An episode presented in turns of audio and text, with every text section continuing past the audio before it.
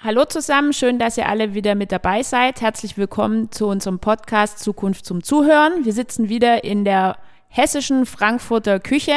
Mit dabei sind Eike Wenzel vom Institut für Trend- und Zukunftsforschung in Heidelberg und Klaus Gourget von der Hochschule für Wirtschaft und Umwelt in Nürtingen. Ich bin Mirja Eckert bin Inhaberin vom Unternehmen für strategische Zukunftsthemen, bin da beratend tätig. The New. Und freue mich heute, den Ball wieder aufzunehmen zum Thema Klimakrise. Lasst uns einfach loslegen.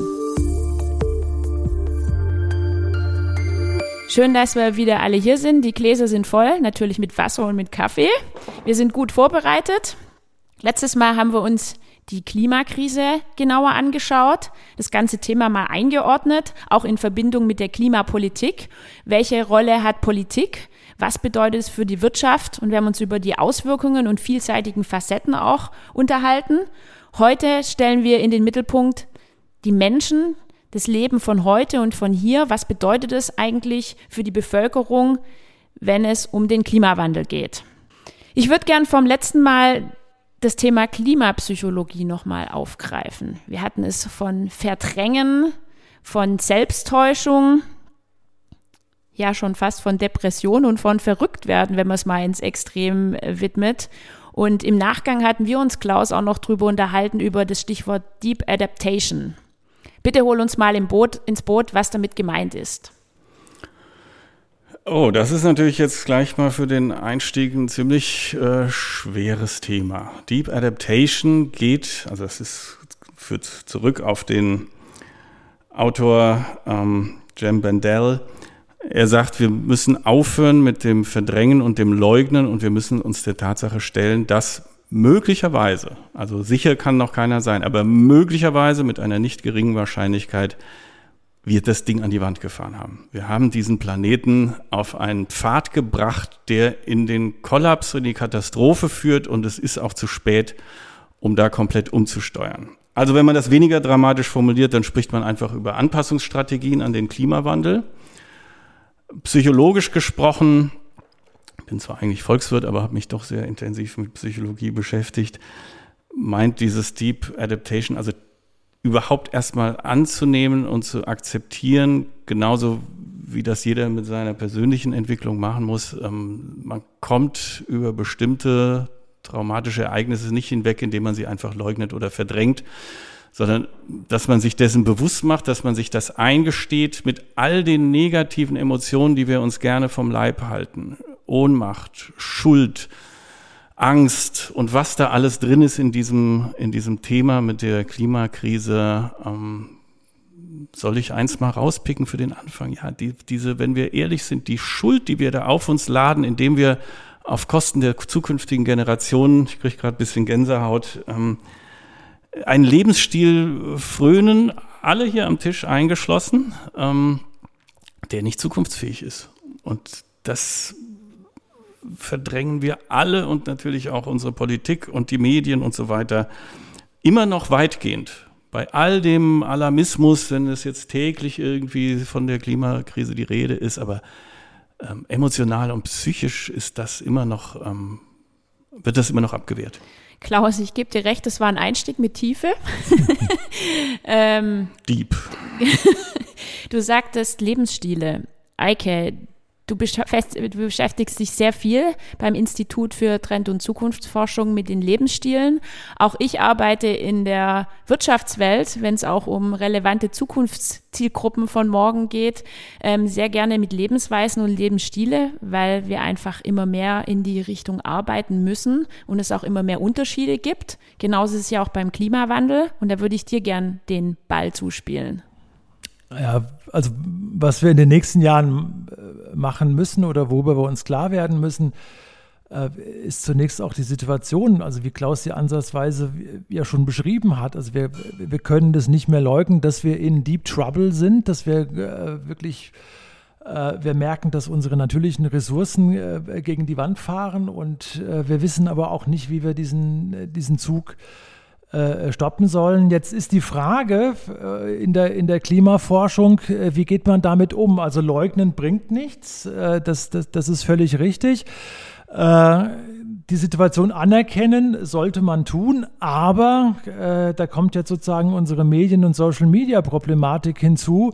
Wir befinden uns auch so medial in einer Situation, wo es ja eine, eine Vielzahl von Menschen gibt, die versucht, äh, komplett aus welchen Gründen auch immer, ich glaube, dass es schon auch Leugnung ist und Angst, äh, die daran glauben, dass sowas wie Klimawandel ja gar nicht stattfindet oder gar nicht existiert. Das heißt, die diesen Diskurs noch mal äh, schwieriger und eigentlich schlimmer machen. Also eine, Figur wie Trump äh, zu erleben und zu ertragen, der so tut, als wäre, äh, als wäre da einfach äh, nichts und der das wirklich von, von, von morgens bis abends äh, durchhält.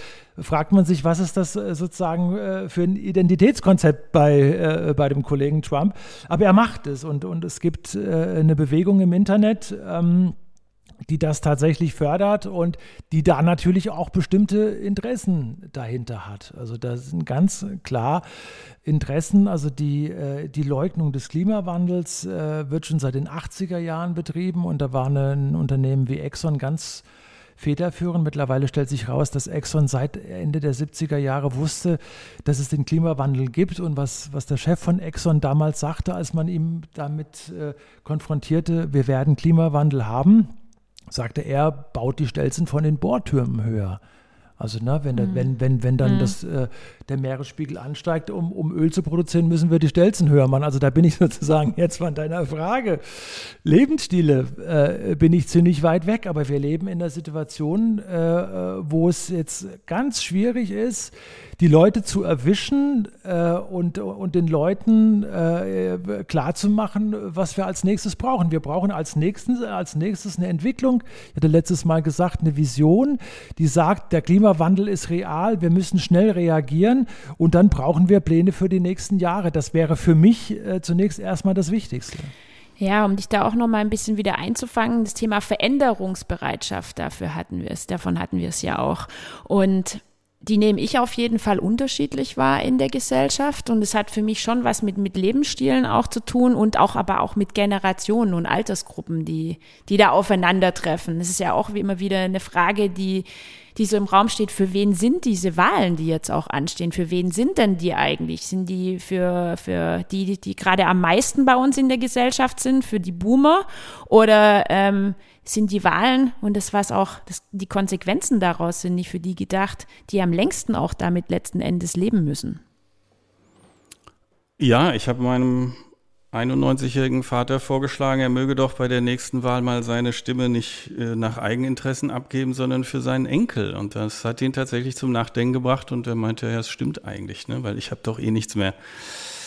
So ungefähr, auch wenn das jetzt vielleicht ein bisschen hart klingt, aber ja, ich ähm, so und das würde aber ja voraussetzen, dass wir, ähm, wir haben es eben im Vorgespräch schon von dem Stichwort Solidarität gehabt, dass wir oh ja. aufhören mit dem, was uns aber tatsächlich ähm, ein, ja, nicht zuletzt eben betriebswirtschaftliches Denken seit 200 Jahren erzählt.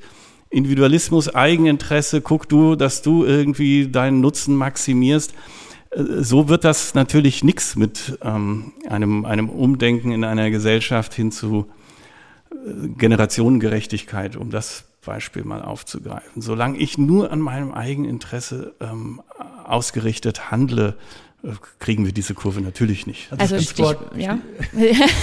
du auch Stichwort, ja. Stichwort.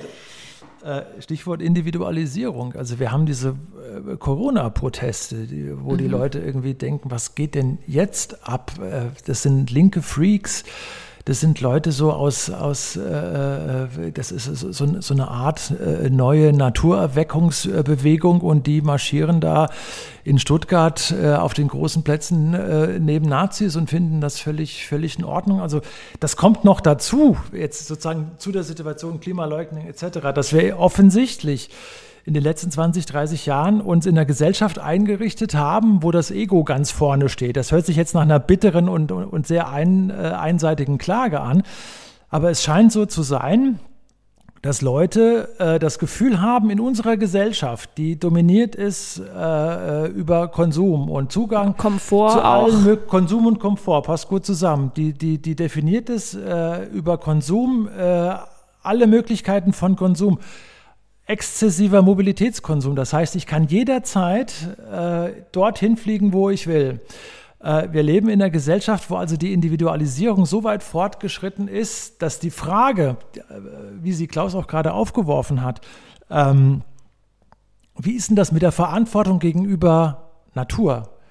Äh, gegenüber vor allen Dingen aber auch kommenden Generationen, dass diese Frage bei Corona-Demonstrationen überhaupt nicht mehr gestellt wird. Und wenn über Corona-Demonstrationen berichtet wird, diese Frage, welche Verantwortung sehen diese Menschen, oder eine, Diskussion, angeblich kann man mit denen nicht diskutieren, ich würde es trotzdem gerne machen, äh, welche Verantwortung siehst du eigentlich und, und, und wie siehst du äh, Solidarität? Ne?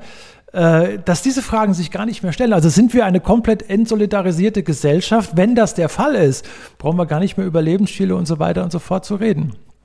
Das, das Ergebnis, ganz kurz, das, das Ergebnis oder wo, wo diese Individualisierung herkommt, da könnte man, da, da brauchen wir fünf Podcasts für, aber äh, die, die, die, Ur, die Ursache äh, oder eine der wichtigsten Ursachen ist, dass wir es so gelernt haben. Lebe, also das ist der kategorische Imperativ der Konsumgesellschaft, lebe dein Leben so, wie es dir dein Bauchgefühl gerade um äh, 13.45 Uhr in Frankfurt Mitte sagt.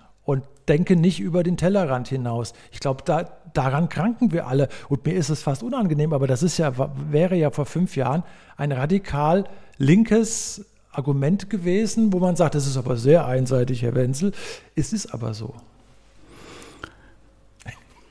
Ah, was wollte ich jetzt sagen? Das war, war, so viel auf, ich mache jetzt mal, ähm, obwohl das eigentlich ja Eikes Part ist, jetzt mache ich mal den Trendforscher. Immerhin nach fünf, sechs Jahren äh, ja leite ich jetzt ja auch schon den Studiengang Zukunftstrends und nachhaltiges Management. Und wenn man was verstanden hat, wenn man sich mit diesen langfristigen Trends ähm, befasst, dann, dass die nie einfach nur in eine Richtung gehen, sondern immer auch ähm, widersprüchliche Dinge in sich vereinen. Und das haben wir, glaube ich, im Moment, dieses Phänomen, einer Polarisierung der Gesellschaft, nicht zuletzt durch die Bedrohung des Klimawandels, mhm. der Klimakrise, wo die Menschen spüren, die also alten Sicherheiten, die halten nicht mehr, die taugen nicht mehr. Kein äh, künftiger Bundeskanzler, egal ob er Baerbock oder Scholz oder Laschet heißt, wird uns vor diesen Gefahren bewahren, auch wenn sie es versprechen.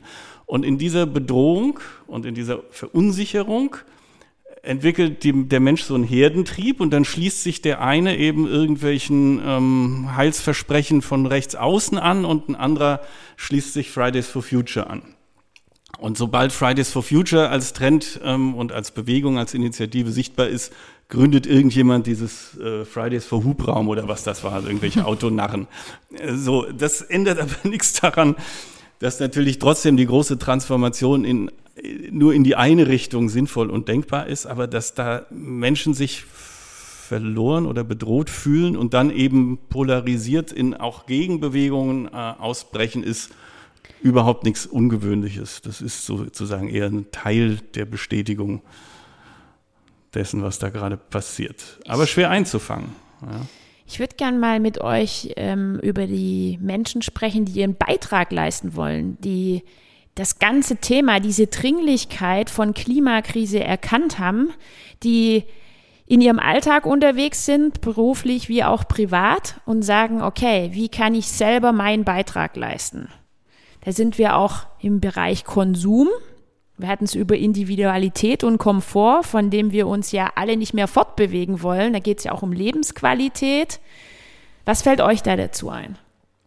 Ach, das ähm, mache ich auch mit den Studierenden immer, ähm, dass die, es gibt im Internet verschiedene ähm, Rechner, mit denen man seinen persönlichen äh, CO2-Fußabdruck äh, berechnen kann. Die berühmte Kompensation. Na, so weit bin ich noch gar nicht, sondern du siehst erstmal die Quick Wins. Du siehst erstmal, wo sind deine großen ähm, CO2-Verursacher. Die Auswirkungen. Ja. Da kannst du dann überlegen, was fällt dir relativ leicht. Also umzustellen vom normalen Strom auf Ökostromanbieter.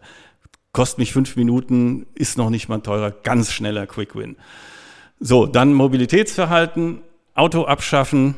Ja, das fällt manchen schwerer, anderen leichter. Mir fiel es relativ leicht vor ein paar Jahren, weil ich halt auch mitten in Frankfurt wohne und würde ich irgendwo auf der Schwäbischen Alb wohnen, wäre das für mich vielleicht ein ganz schwieriger Punkt. Gut, dann muss ich woanders ansetzen.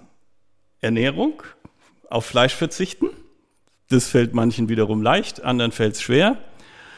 Und dann haben wir noch vielleicht das Fliegen und ähm, den sonstigen Konsum und das Heizen. Also es sind diese fünf Stellschrauben, an denen du sehr schnell drehen kannst.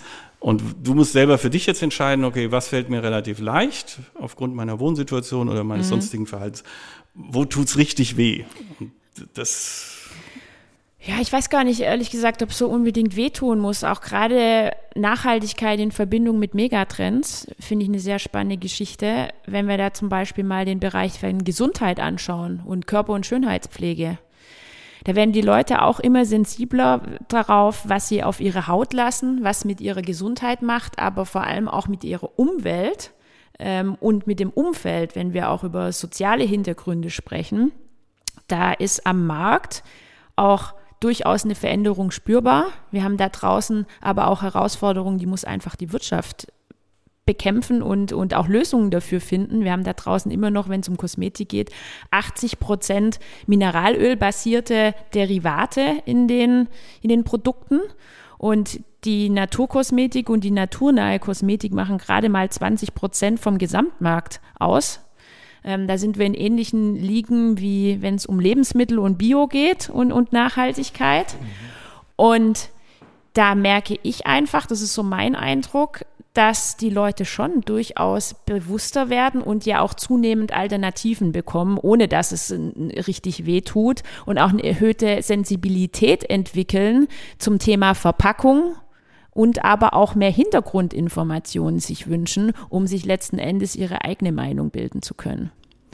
Also ich bin in, in den letzten äh, ein, zwei Jahren äh, durch die Corona-Leugner so ein bisschen, was diese Themen äh, gesundheitsbewusst, äh, bewusst mir überlegen, was ich an meine Haut ranlasse. Ich will da nochmal zurück auf unseren Individualismus, auf Individualisierung von eben. Also ich glaube, dass, dass, dass die Leute äh, total sensibel sind, was sie auf ihre Haut lassen und dann, und dann rausgehen und aber äh, selbstverständlich davon ausgehen, dass sie in, in drei Tagen zum Shoppen nach Paris fliegen können und sich da weitere Cremes kaufen, die sie ganz sensibel äh, mit, auf ihre Haut einstellen und so weiter und so fort. Also da habe ich da, äh, da bin ich mir nicht sicher, dass das tatsächlich so zielführend ist und wo, äh, äh, wo setzt man an? Du hast einen Punkt genannt, äh, dass man ja vielleicht mal äh, nicht sofort über den individuellen Fußabdruck reden müsste, also über uns selbst. Äh, angeblich soll das ja ein Mineralölkonzern in den 80er Jahren damit angefangen haben, Spots zu senden, Werbespots zu senden und zu zeigen, schau mal, die Welt geht drauf. Ähm, da liegt wieder ein Autoreifen im, im Wasser und liebe, liebe Bürger, äh, denkt doch mal an eure Verantwortung. Ich würde es ein bisschen umdrehen und würde sagen, die Industrie sollte mal gucken, äh, wo sozusagen ihre Verantwortung liegt. Und also wenn du mich, du hast es ja eben gemacht, äh, bin ein bisschen ausgewichen mit der Antwort, wenn du mich direkt fragst, was ist denn jetzt mit dem Lebensstil, wie kriegen wir das hin, würde ich sagen, äh, ich würde gerne der Industrie den Ball zuspielen. Also 100 Firmen machen 70 Prozent des weltweiten CO2-Ausstoßes aus. 100 Firmen, 70 Prozent. Bevor wir anfangen, bei uns allen zu Hause, äh, vor Ort und in unseren alltäglichen Verrichtungen und so weiter, ständig äh, uns zu geißeln und zu sagen, äh, boah, jetzt bin ich ja wahrscheinlich wieder beim CO2-Fußabdruck. Oh Mensch, da muss ich auf, jetzt bin ich eben Auto. Das Mini-Mini-Puzzleteil. Das, kriegen, das kriegen wir so nicht hin. Ich hätte, äh, mir wären Lebensstile lieber und mir wären Bürger lieber, die sagen, wir müssen einfach das große Rad drehen und wir brauchen eine andere Politik und wir brauchen ein anderes Umgehen mit unserer Realität, wie wir sie nun mal haben. Und das heißt, wir haben Klimawandel und wir haben Klimakrise. Und wir müssen eine CO2-neutrale Gesellschaft werden. Da gibt es ganz viele Bücher, viele Entwürfe, können wir in die Show Notes schreiben. Äh, kennen viele, aber mhm. mit Sicherheit schon. Und ich würde äh, da gern ein bisschen von abrücken und, und, und werfe mal, Michael Mann, der Klimaforscher aus den USA, hat es auch gemacht, werfe mal in die Runde und sage, äh, verabschiedet euch so ein bisschen von diesen Fußabdruck-Diskussionen äh, und lasst uns darüber reden, wie wir die großen Unternehmen, die 70 Prozent des CO2s produzieren, wie wir die in eine andere Richtung bekommen.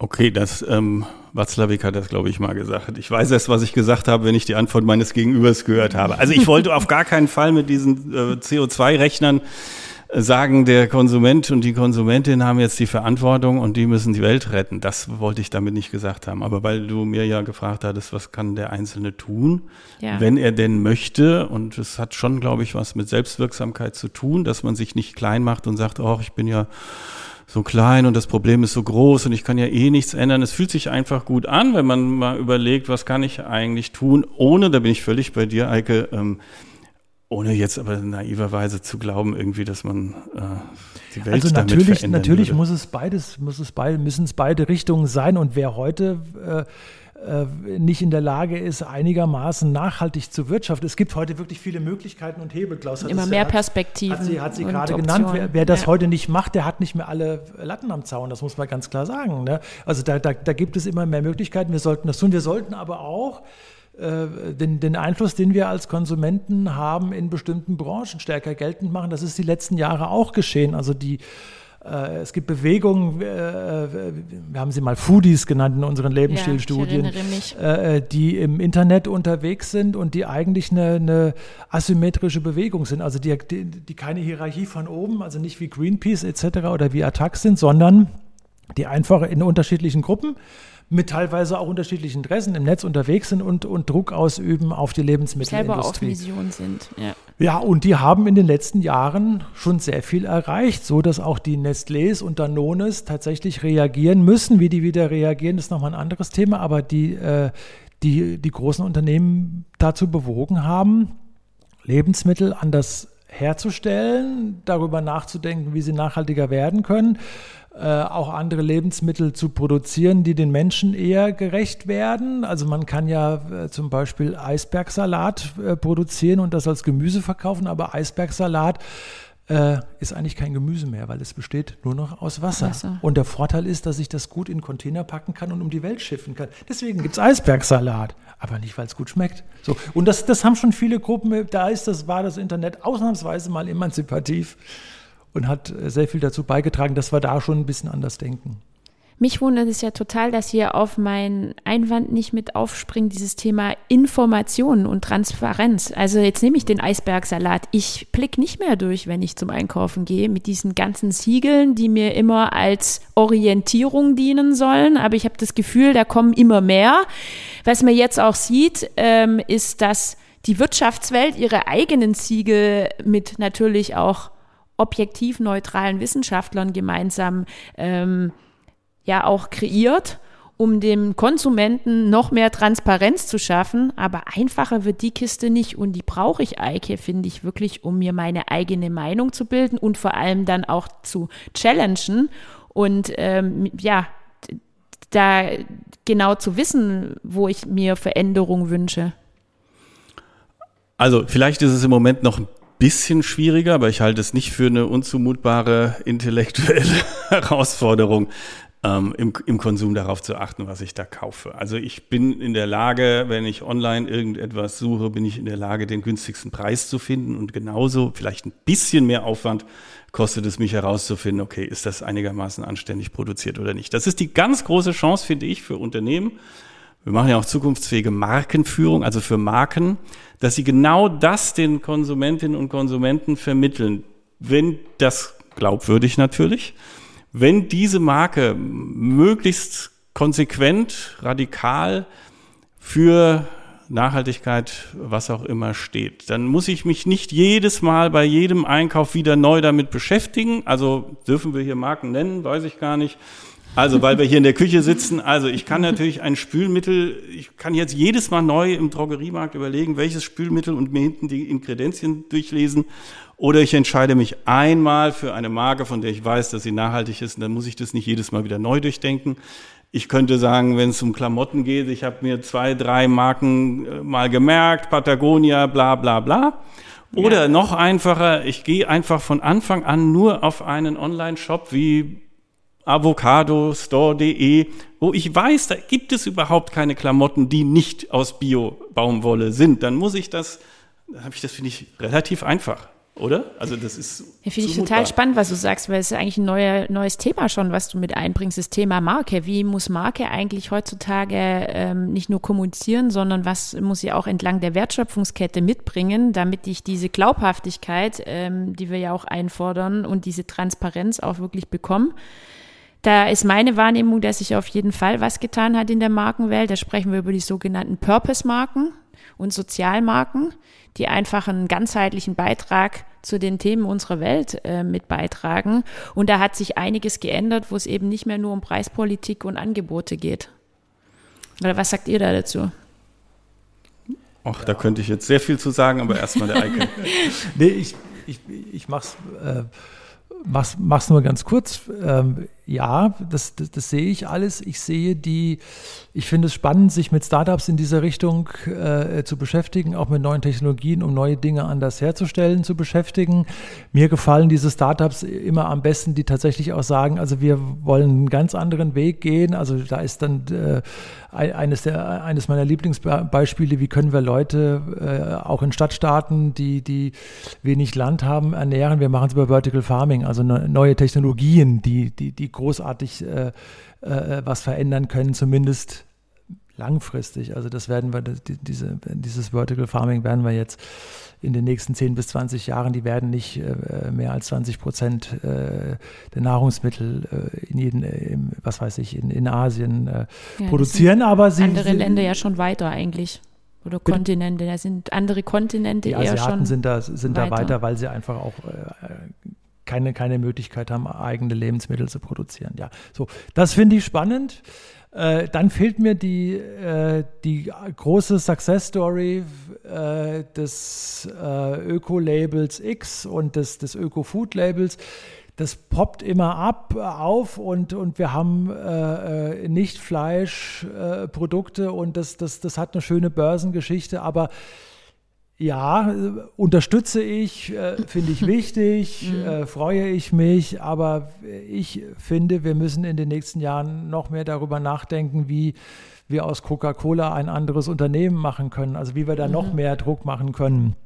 Ob wir wirklich und auch, auch diese Unternehmen nach außen hin, äh, das ist ja auch das, das, das, das, das Gefährliche im Moment. Nach außen hin ist es tatsächlich so, dass ich gegen McDonald's und gegen Coca-Cola und wen auch immer jetzt noch, äh, Danone, äh, Nestlé, eigentlich gar nicht mehr angehen kann, weil ja. die sind so in, in, in dieser in, äh, in dieser grünen in diesem grünen Anstrich sind die mittlerweile so perfekt, dass es einem wirklich die manchmal die Sprache ist auch früh erkannt äh, ver, verschlägt und die, die die waren auch relativ rechtzeitig und äh, da müssen wir hin. Dann könnte man jetzt sagen, vielleicht müssen wir dann andere Konsumgewohnheiten, dann dürfen wir nicht mehr zu McDonalds gehen. Das ist natürlich wieder eine andere Diskussion, aber ich bin sozusagen mit den ähm, mit den grünen Unternehmen und mit den äh, bin ich, äh, müssen wir natürlich jetzt differenzierter machen, aber bin ich in vielen Bereichen dann doch nicht so zufrieden. Ich sehe die aufpoppen, aber habe nicht das Gefühl, dass es der große nachhaltige Erfolg ist. Aber da müsste man mehr ins Detail gehen. Du wolltest es kurz machen, genau.